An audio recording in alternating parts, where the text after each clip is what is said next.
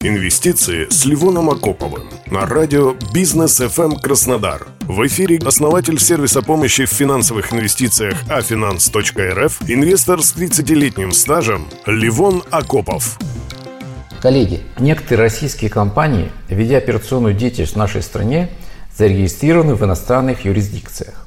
Санкции, вводимые с прошлого года, принесли таким предприятиям множество проблем, в том числе с выплатой дивидендов так как перемещение денежных средств одной страны в другую стало затруднительным. Для решения этих вопросов некоторые компании начали задумываться о смене страны регистрации бизнеса или редомицеляции. Интерес к этому возник еще в 2018 году, когда впервые открыли зоны специальных административных районов, по сути российских офшоров. На сегодняшний день в России действует два таких района.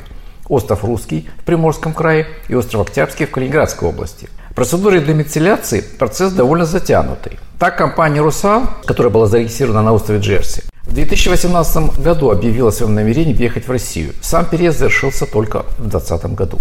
В 2022 году, благодаря принятым поправкам в законодательстве, процедура была значительно упрощена. Но, несмотря на это, далеко не все компании, рассматривающие редомицеляцию бизнеса, просто меняют юрисдикцию в пределы РФ. Часть компаний приняли решение параллельно провести процедуру организации бизнесов. Сложные процессы идут в компаниях Яндекс и Киви, где идет разделение бизнеса на наш и зарубежный, где происходит деление активов.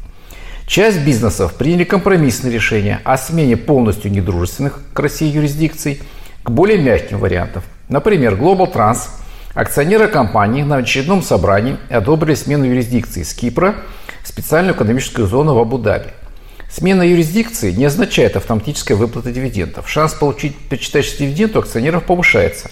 Однако нельзя исключать варианты, когда правительство России может воспрепятствовать и обложить компанию налогами на сверхдоходы, а может побудить эмитента увеличить инвестпрограмму, что приведет к уменьшению дивидендов.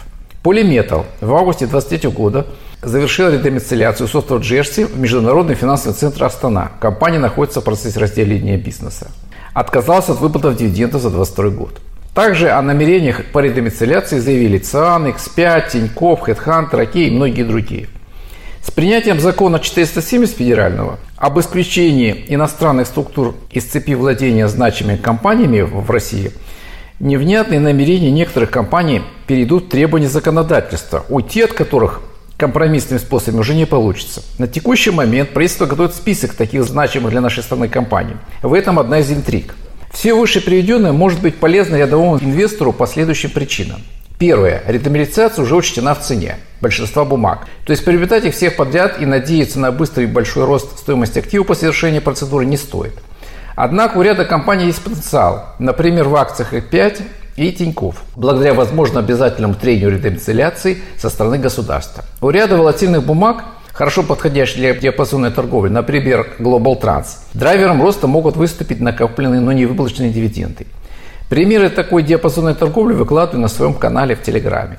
Надеюсь, данные знания помогут дополнить и ребалансировать ваш инвестиционный портфель. Мира вам и вашим близким. Инвестиции с Ливоном Акоповым.